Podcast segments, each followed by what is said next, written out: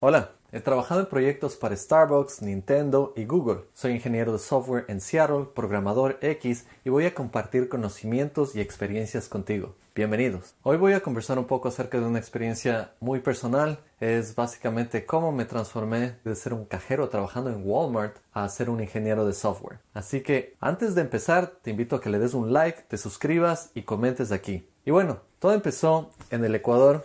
Yo decidí estudiar ingeniería ambiental, estudié por seis años en la Escuela Politécnica Nacional. La Escuela Politécnica es conocida por ser una universidad difícil y bien barata. Yo me metí porque era bien barata y dije ahí vamos con todo. Y bueno, logré terminar mis estudios, pero honestamente pasé mucho tiempo viajando, no enfocándome mucho en los estudios, pero aprendiendo bastante de ingeniería al mismo tiempo. Una vez que me gradué, me casé con mi enamorada que es de los Estados Unidos y fuimos a vivir en su estado, en Montana. Montana es conocido porque tiene más vacas que humanos y fue una experiencia muy chévere. Decidimos vivir ahí por bastante tiempo. Apliqué a muchos trabajos de ingeniería ambiental, pero no tuve para nada suerte y tampoco había muchos trabajos. Uno de estos trabajos era un trabajo para administrar bases de datos en SQL. Esto utilizaba datos que eran datos de mapas, y yo había trabajado en mapas antes en el Ecuador, pero no había tenido mucha experiencia con SQL. Máximo cogí una, una clase de programación en la universidad. Y bueno, apliqué este trabajo, fui a la entrevista y me fue muy. No conseguí el trabajo y después me puse a estudiar bastante SQL porque dije, parece que hay bastante trabajo de administración de datos. Entonces yo puedo utilizar mi, mi experiencia de ingeniería ambiental y algo de base de datos. Entonces ya tuve como más o menos un, un interés de trabajar con computadoras. Pero al mismo tiempo, como no encontraba trabajos, dije, tengo que trabajar en algún lugar, tengo que hacer dinero. Y sentí que la mejor experiencia para trabajar y practicar mi inglés era trabajar en Walmart de cajero. Apliqué, conseguí el trabajo, pero no fue, no fue una experiencia divertida para nada. La verdad es que el trabajo era solo de 30 horas a la semana. Utilicé toda esa experiencia para aprender más inglés y aprendía y conversaba con la gente todos los días. Es más, les cuento una experiencia. Un comprador vino y tenía un cupón y quería utilizar este cupón para comprar algo un poco caro. Entonces yo le dije que iba a verificar con mi jefe. Y cuando le dije eso, esta persona se encendió y le molestó bastantísimo que le diga eso. Y me dijo, ¿sabes qué? Tú no tienes que decirme a mí si este cupón es verdadero o no. Yo gano más dinero que tú, hago 10 veces más o mucho más de lo que gano y no voy a estar perdiendo mi tiempo hablando contigo. Yo voy a hablar directamente con el gerente. Y bueno, me sentí súper mal y me di cuenta que estaba en un trabajo en el que me estaban pisoteando bastantísimo, en el que trabajaba muchísimo a pesar de todo el esfuerzo que había hecho anteriormente. Uh, sentía que necesitaba algo más. Yo hablé con mi esposa y pensamos, capaz es mejor idea regresar al Ecuador porque ahí teníamos nuestra familia, nuestros amigos y aquí no tenemos nada, no nos pagan bien y la situación es media complicada, tampoco hay trabajos para mí y yo no tenía el nivel que necesitaba tener en ese tiempo. Pero igual decidimos, ¿sabes qué? Démosle cinco meses, sigamos trabajando en esto, sigue estudiando y capaz puedes estudiar una maestría en, en mapas, sistemas de información geográfica. Entonces ese fue mi enfoque. Dije, voy a estudiar sistemas de información geográfica en un futuro. Y decidimos mudarnos para Seattle.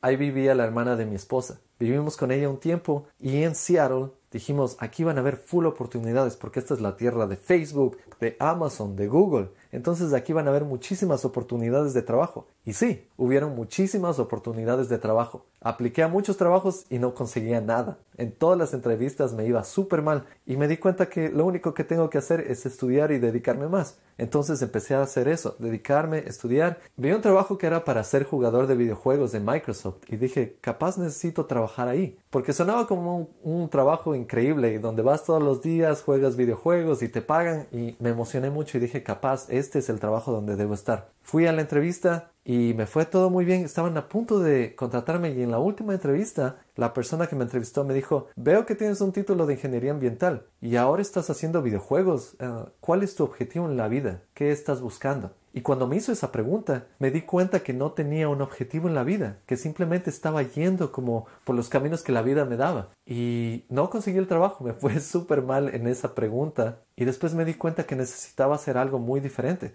Y dije, voy a enfocarme en mapas y eso es lo que voy a hacer. Entonces empecé a aplicar a full trabajos de mapas y estudiar y apliqué para Google Maps y me salió un trabajo y terminé trabajando en Google Maps. Una de las preguntas era dibujar el Ecuador al revés y la otra era dibujar a los Estados Unidos al revés. Hubieron muchas más preguntas técnicas y me fue súper bien. Estuve relajado en la entrevista y logré conseguir el trabajo. Y me sentía como que llegué al tope del mundo. Trabajar para Google Maps era un sueño para mí. Nunca me imaginé que iba a trabajar en un lugar así. Y, y esa experiencia mismo me hizo pensar, bacán, ya, ya no hay nada después de esto. He llegado a trabajar a Google Maps, esto es increíble. Y dije, bueno, estoy trabajando en Google Maps, esto es increíble. Estoy en el tope del mundo. No creo que pueda conseguir un trabajo mejor. Pero al mismo tiempo pasaban los meses y me di cuenta de que no me pagaban para nada bien ahí. Y, pero igual estaba motivado, todo el tiempo seguía trabajando, hacía lo mejor que podía, me ascendieron y me movieron a una oficina a trabajar al lado de un programador. Entonces estaba haciendo mapas y le veía a este programador todo el tiempo programando, mirando una pantalla que se ve como esta, llena de código, con líneas y caracteres que no entendía para nada.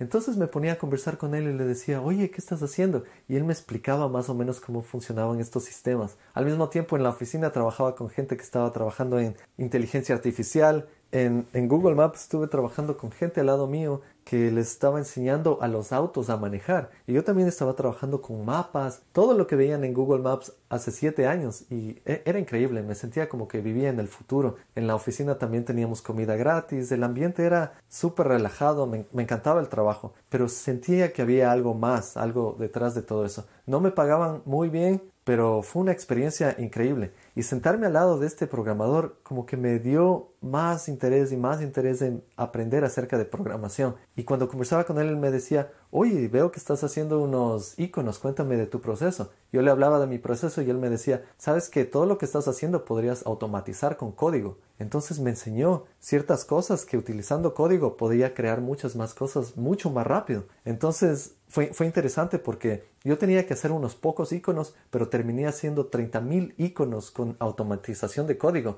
y eso les impresionó a mis jefes. También tenía que hacer otras herramientas. Yo ayudaba, yo daba un poco de asistencia técnica a la gente que utilizaba Google Maps Engine y había, había, un sistema que yo tenía que crear leyendas y darles, crear manualmente y darles una y otra vez, pero creé una extensión de Chrome con código, con JavaScript y eso me permitió crear algo muchísimo más rápido para ayudar a las personas. Igual mis jefes se quedaron sorprendidos, les gustó bastante lo que hacía porque me estaba metiendo un poco más en el área de programación y a mí no me habían contratado como programador, pero estaba haciendo cosas muy eficientemente. Aprendí muchísimo de esa experiencia, igual seguía viendo al programador al lado mío y él tenía una pequeña refrigeradora donde tenía sus bebidas, tenía su comida y decía, wow, este man tiene, tiene todo y, y a él le daban permiso de hacer muchísimas cosas más que a nosotros porque era programador. Al mismo tiempo él se iba a viajar a otras oficinas en el país y era porque porque era un programador, él podía ir a trabajar donde quería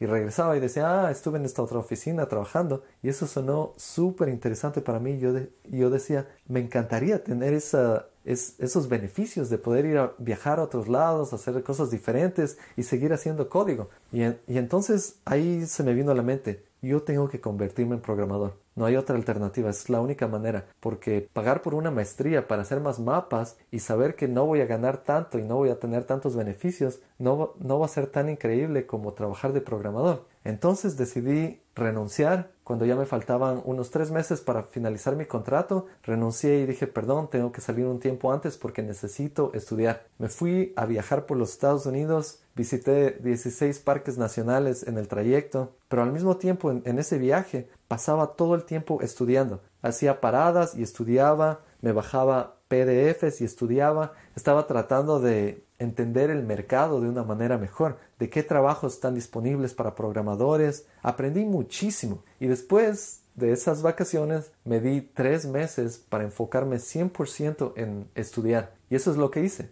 Estudié de 16 o más horas diarias y empecé a construir proyectos, a hacer diferentes cosas con programación. Y fue, fue un tiempo en el que definitivamente estaba muy, muy enfocado en esto. No salía, no tenía momentos sociales para nada, pero valió totalmente la pena. Construí mi portafolio Y una vez que construí mi portafolio empecé a aplicar para trabajos. Ahí fue donde me di cuenta que no sabía nada. Iba de entrevista en entrevista y me hacían preguntas que no entendía nada, pero anotaba después de todas las entrevistas lo que no había entendido y me ponía a estudiar más. Y honestamente me siento, siento que hubiera preferido saber mucho más antes de ir a esas entrevistas, pero gracias a fallar una y otra vez, logré aprender muchísimas cosas más. Y bueno, eventualmente construí mi portafolio y me salió mi primer trabajo. Y después me salió un segundo trabajo. Y estaba trabajando en dos trabajos al mismo tiempo, que eran, no eran tiempo completo, pero eran suficiente para mejorar mi experiencia. Tampoco pagaba muy bien, pero era ya, ya había entrado en la industria y eso fue como,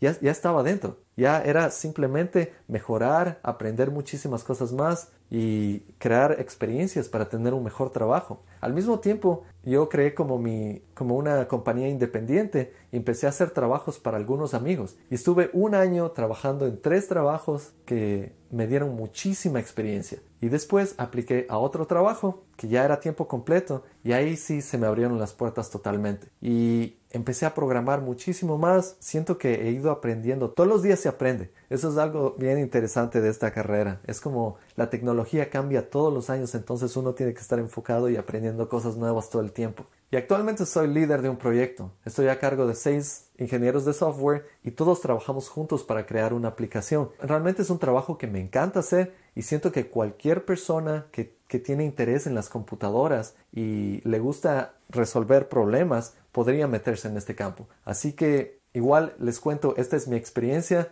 me ha encantado como es hasta ahora y veo hacia el futuro porque siento que en el futuro hay muchísimas más cosas que se van a abrir. Realmente el futuro es para los programadores. Inteligencia artificial, VR, Big Data. Hay muchísimos trabajos que están apareciendo hoy en día con estos conceptos y les invito a que aprendan un poco más de programación. Si eres una persona nueva programando o quieres meterte en este campo, te invito a que veas un poco más de mis videos. Voy a hablar muchísimo más de estos temas para que entiendas de qué se trata esta industria y puedas tomar mejores decisiones y aprendas básicamente lo que me tomó a mí muchísimo tiempo, que sea muchísimo más fácil para ti. Así que gracias, dale un like, suscríbete, comenta y ya sabes, soy programador X, nos vemos en la próxima.